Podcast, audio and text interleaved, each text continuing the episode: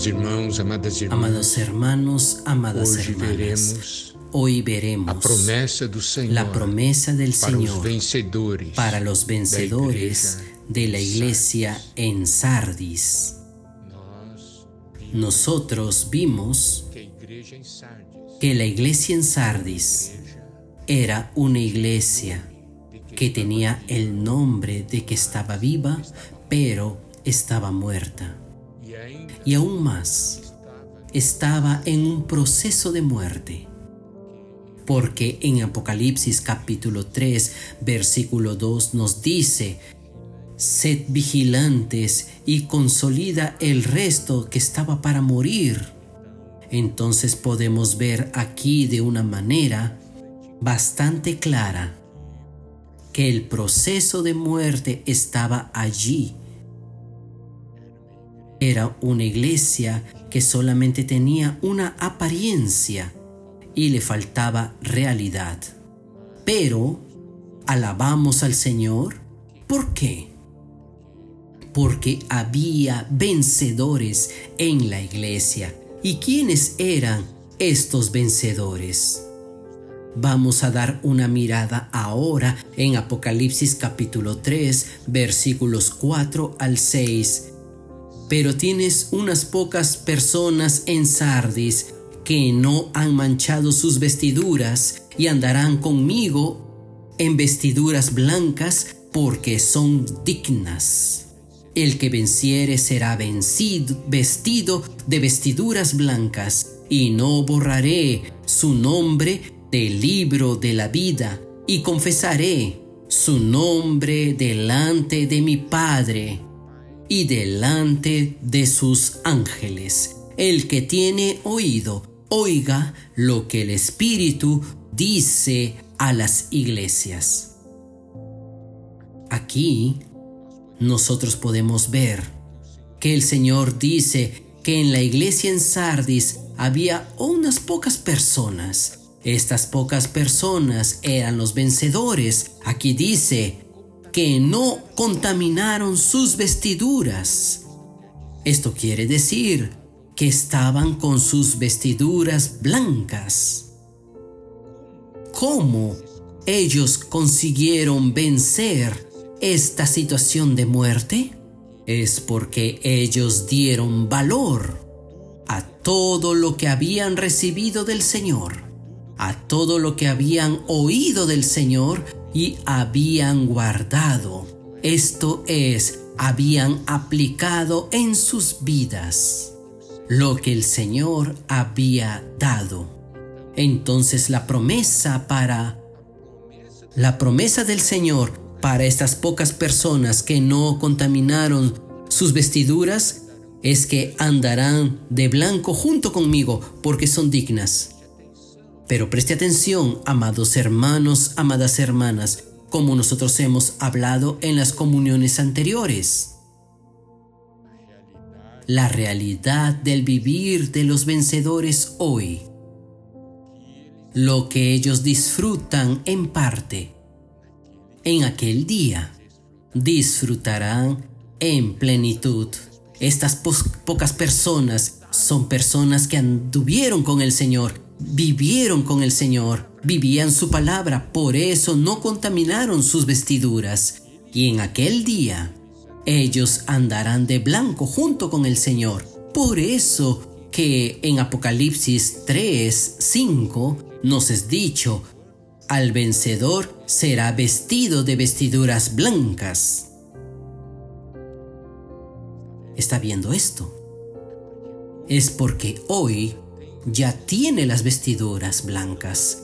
No contaminaron sus vestiduras. Esto es algo muy importante. Y aún más nos es dicho,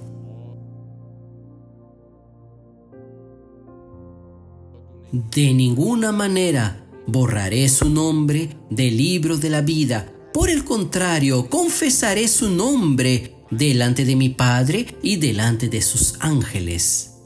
Muchos al leer esta porción quedan con temor cuando leen de ninguna manera borraré su nombre del libro de la vida. Entonces se hacen la pregunta, mi nombre está o no en el libro de la vida. ¿Será que el Señor va a borrar mi nombre del libro de la vida por causa de algunos errores que yo cometo?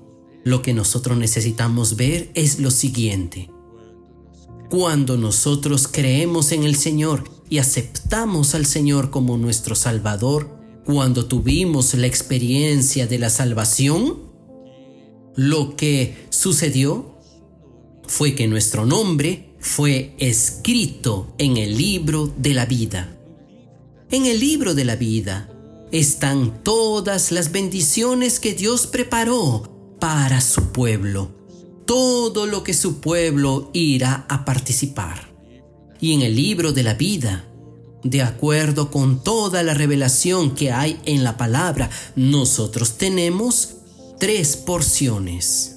Primeramente, la porción asociada con nuestra salvación hoy en la vida de la iglesia viviendo con el Señor.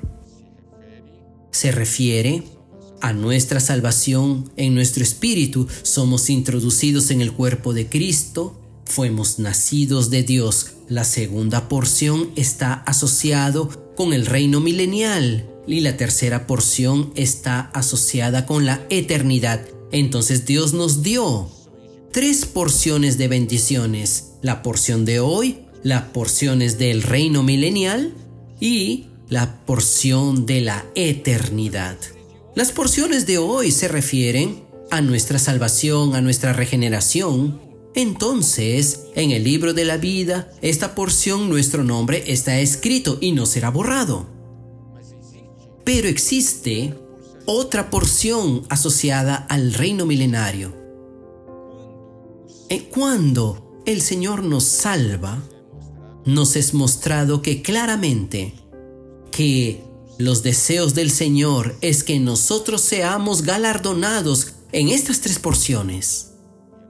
Y es muy importante que veamos esto, pero si hoy no tuviéramos el vivir adecuado, no buscáramos al Señor, aquella porción en el reino milenial, nuestro nombre será quitado, pero nuestro nombre estará en el libro de la vida de la eternidad, en la porción de la eternidad.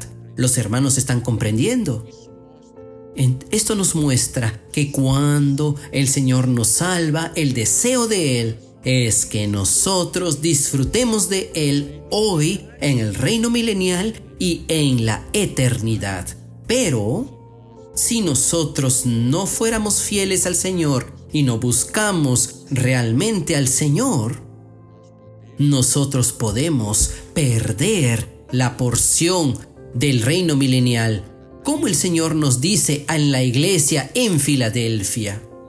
Una cosa aquí es muy importante, es el versículo 11 del capítulo 3. Vengo pronto, retén lo que tienes para que ninguno tome tu corona. Esto nos muestra que el Señor ya nos dio la corona.